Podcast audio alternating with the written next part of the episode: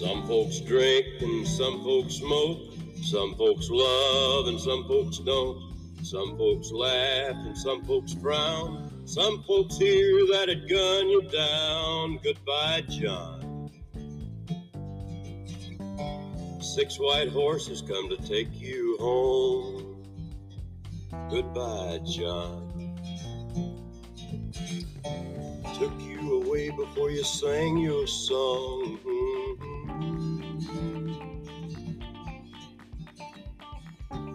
Some preach black, some preach white.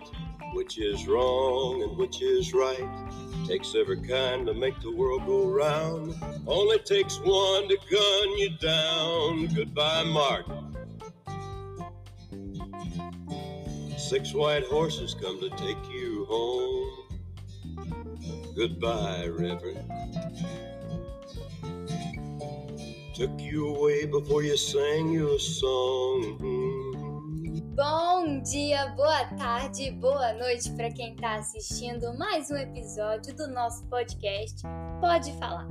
Depois de termos uma degustação dessa incrível música que acabamos de ouvir, eu gostaria de dizer que, por mais incrível que pareça, essa música tem muito a ver com o que iremos falar hoje. Então, para você que se sentiu perdido ao escutar a letra e não entendeu sobre o que se trata, eu vou chamar agora a nossa amiga Natália para poder nos dar uma palhinha da tradução dela. Algumas pessoas bebem e outras fumam. Algumas pessoas amam e algumas pessoas não fazem. Algumas pessoas riem e algumas pessoas franzem a testa. Adeus, John. Seis cavalos brancos vieram para levá-lo para casa. Adeus, John. Eles te levaram embora antes de você cantar sua canção. Alguns pregam errado e alguns pregam a direita. Alguns pregam amor e alguns pregam a luta. É preciso todo tipo para fazer esse mundo girar. Algumas pessoas ficam muito perto de casa, outras nascem com aquela vontade de vagar. Adeus, Martin. Seis cavalos brancos vêm para te levar para casa. Maravilha! Que música incrível! Mas você provavelmente está se perguntando o que, que essa música tem a ver com o que falaremos hoje. Bem, no meio da música podemos perceber uma certa divisão entre as pessoas. Por exemplo, de um lado estão as pessoas que riem e do outro lado as que franzem a testa, os que pregam amor e os que pregam a luta. E essa divisão está presente em nossa sociedade com um nome que você provavelmente já ouviu falar: polarização. De que lado eu devo ficar? Pergunta que muitos se fazem diariamente. Mas para podermos entender a polarização atualmente, precisamos de um background, um plano de fundo, para poder ficar mais simples de enxergar essa polarização.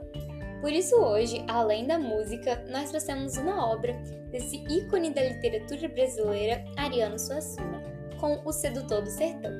E para nos ajudar a entender um pouco da história desse livro, vou chamar aqui a Sofia. Ei, gente, tudo bem com vocês? Bom, como a Clarissa disse, agora eu vou ter o prazer de poder contar um pouco dessa amada história, O Sedutor do Sertão. Resumindo brevemente, a história fala sobre o Malaquias Pavão, nosso protagonista, que junto com seu fiel amigo Miguel Bioco enfrentará altos e baixos para poder vender seus produtos, sendo um deles ilegais. Malaquias também pretende conquistar o amor de sua vida, Silvana, e ao longo da trama faz de tudo para impressioná-la. Mas o ponto que queremos chegar são as enrascadas que ele acaba se metendo por estar em um período de conflito político. Naquela época, estavam havendo inúmeras brigas entre partidos e entre pessoas que apoiavam cada um. Tínhamos de um lado os apoiadores da Aliança Liberal, apoiavam João Pessoa, e do outro lado os perrepistas, apoiadores de José Pereira. Então a população estava praticamente toda dividida entre dois polos políticos. Porém, nosso tão querido protagonista, Malaquias Pavão, não queria saber de política e por isso não tinha um lado o qual apoiava. Durante suas viagens para vender a sua cachaça, ele acaba encontrando diversas vezes um desses grupos políticos, porém tinha que sair da enrascada como se apoiasse o grupo encontrado. Por isso utilizava de suas artimanhas, como carregar a bandeira das cores dos dois grupos e sempre se declarar do lado do partido do povo e das mulheres. Ao final, oferecia um pouco de sua cachaça e conseguia sair sempre ileso desses encontros. Muito obrigada, Sofia, pelo seu excelente resumo. Depois disso, dá até vontade de ler o livro, né? fica aí uma boa recomendação. Prometo que você não se arrependerá. Bom, mas voltando ao que interessa. Agora que podemos entender como que ocorria a divisão na sociedade no aspecto político daquela época, temos a chance de relacioná-lo com os dias atuais. Eu vou convidar agora o Kawan para nos explicar sobre o que se trata essa tão famosa polarização e como ela ocorre atualmente. Bom, é, para começar, essa tendência que a gente tem de se unir os grupos que a gente mais se identifica vem de tempos muito remotos, ou seja, de muito antigamente. Podemos enxergar esse comportamento até quando a gente fala sobre animais, porque eles sempre permanecem em grupos. A gente também pode falar que o nosso cérebro foi programado para encontrar uma turma, se adaptar e fazer parte dela, e se manter fiel o máximo possível. Sempre houveram diferentes grupos em sociedade, desde o nosso grupo de amigos de escola até os diferentes partidos políticos. E, no entanto, isso nunca foi um, um real problema para a sociedade. Mas espera, sim, então temos a natural tendência de nos juntar a um grupo e essa convivência de população nunca foi um problema? Então, por que hoje em dia a polarização é tão polêmica e gera tantos conflitos? E se ela existe há tanto tempo, por que isso está aqui agora?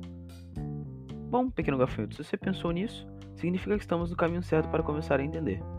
Para conceituar, o significado estrito de polarização é simplesmente a divisão de uma sociedade em dois polos respeito de um determinado tema.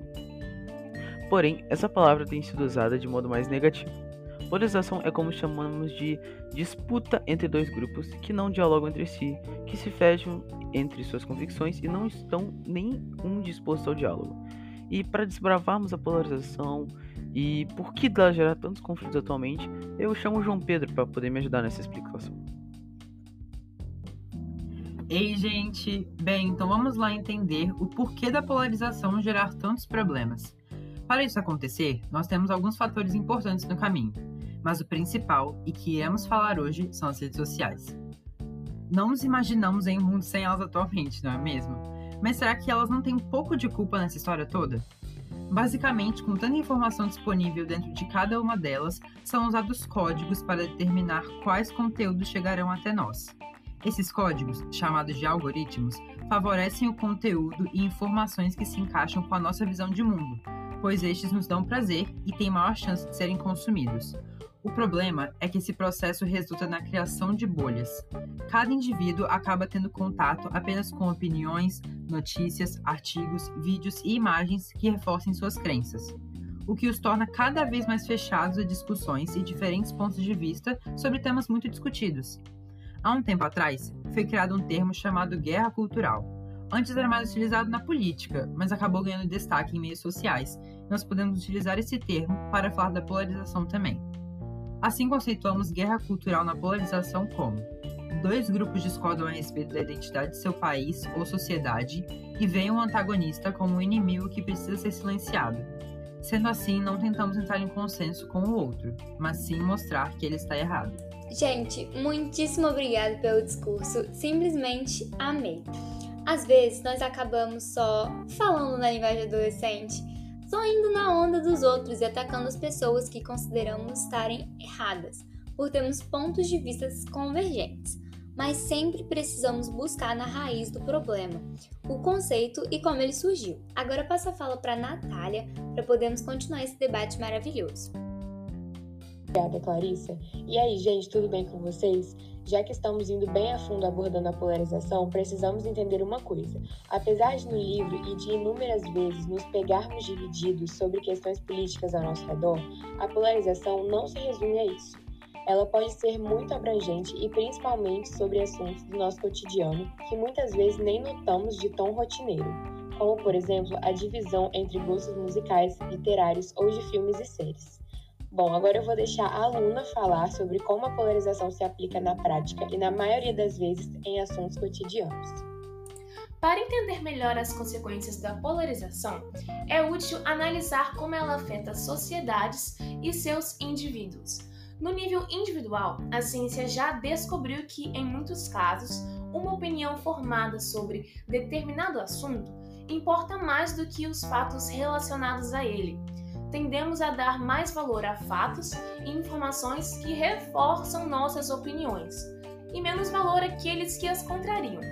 Um ambiente polarizado sem tolerância e respeito a opiniões discordantes, reforça esse comportamento. Nesse sentido, é possível entender por que, que as fake news se espalham com tanta facilidade. Elas se aproveitam da nossa vontade de acreditar em notícias que corroboram nossas ideias, independentemente da sua veracidade. A fidelidade a um grupo também está relacionada à identidade que assumimos.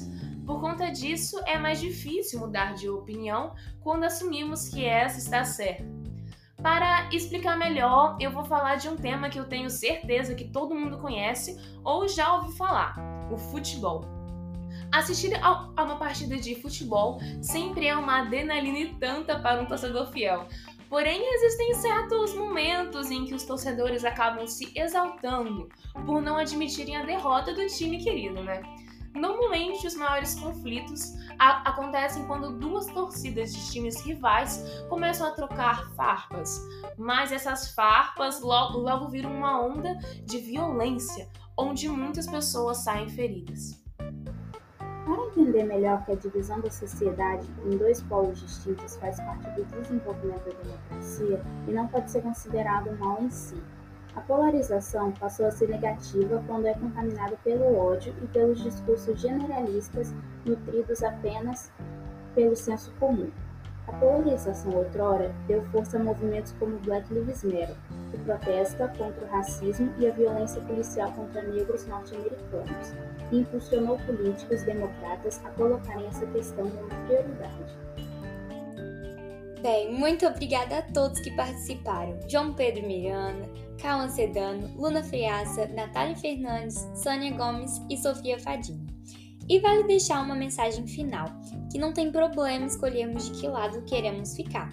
E também podemos sim defender nossas ideias, mas precisamos, acima de tudo, respeitar e ouvir o ponto de vista dos outros. Lembrando sempre de confirmar se sua opinião tem fundamento ou se foram só vozes da sua cabeça. Obrigada a todos pela atenção e uma ótima semana!